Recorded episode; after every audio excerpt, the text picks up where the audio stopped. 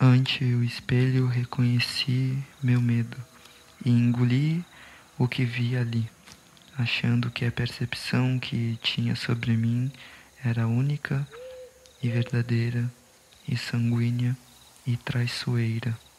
Por muitos passos olhei para o chão entoando a voz rouca e baixa no coração, que vinha corajosamente de encontro com a vida a cada nova batida.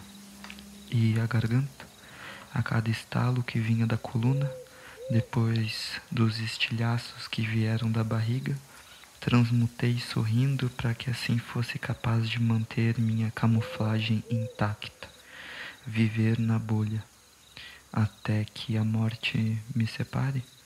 Roncou mais uma vez. A barriga? Não.